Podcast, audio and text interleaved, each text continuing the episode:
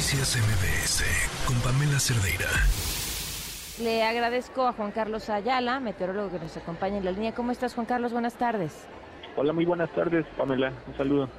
Oye, Juan Carlos, nos llama mucho la atención la velocidad con la que esto pasó de ser una tormenta tropical a un huracán categoría 5. Eh, nosotros el seguimiento no se compara con el seguimiento que le das puntual tú a estos fenómenos meteorológicos. ¿Esto es común? Hola Patricia, sí, este, mira, uh, climatológicamente entre los meses de septiembre, octubre y noviembre, estos este, sistemas se presentan muy a menudo de estas características ya en categoría 3, 4 o inclusive 5, que es la categoría superior a estas a, huracán. Y recordemos a Patricia del 2015, que incluso también alcanzó categoría 5 y que incluso fue eh, más, más intenso que, que Otis. Sin embargo, este Patricia impactó como categoría 4, a diferencia de Otis que impactó como categoría 5.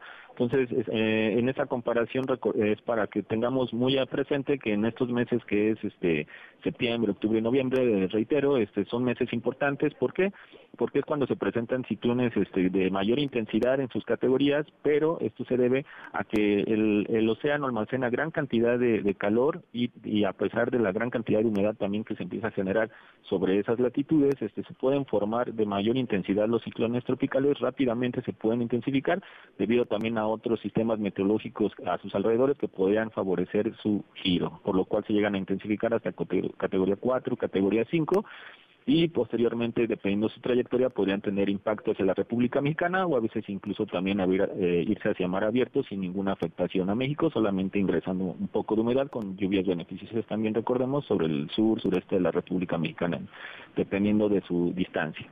¿De qué depende la velocidad en la que se transforma de huracán 1 a 2, 3, 4, 5? ¿Y, de qué depende que termine tocando tierra de una u otra categoría? ¿Qué lo desacelera? Más que nada la cuestión en, cuanto a su intensificación dependería mucho, eh, si lo vemos de una forma, como te decía, su, su gran cantidad de energía, eso depende de las temperaturas del mar, que podrían ser de 29 grados Celsius, ahorita justamente donde se generó Otis tenemos temperaturas de hasta 30, 31 grados Celsius, por lo cual para un ciclón tropical es una gran cantidad de energía para poder este poder intensificar este este sistema y asimismo la gran cantidad de humedad que sería la, el otro ingrediente, por así llamarlo, para poder generar sus, sus bandas nubosas, sus, sus paredes y así poderse intensificar bastante bien. La velocidad del desplazamiento de estos sistemas tiene que ver también este, los sistemas meteorológicos, obviamente, que estén a su alrededor, ya sean una corriente en chorro subtropical, eh, qué tan fuertes sean los vientos a, niveles medios de la atmósfera para poder acelerarlos. Todo, poniendo un ejemplo muy aburdo, es como si hubiera una persona empujando al sistema, dependiendo de la fuerza de estos vientos a niveles medios de la atmósfera, sería con la velocidad que se pudiera eh, desplazar el, el, el sistema, eh, en este caso Otis recordando en, cuestiones de la, del sistema anterior que fue Norma, que se desplazó ya relativamente lento sobre el Golfo de California, que acaba de suceder, esto ya prácticamente porque ya incluso la energía de la superficie del mar ya no era tan beneficioso, comenzaban a enfriarse y sobre todo también este, otros sistemas que lo empezaron a, a desorganizar. ¿Podríamos haber previsto con mayor antelación que esas 12 horas que esto iba a ser de ese tamaño? Pues más que nada es, era tener una trayectoria todavía un poco inconsistente en cuanto a la velocidad, ya que se fue desplazando relativamente semilenta hacia Guerrero.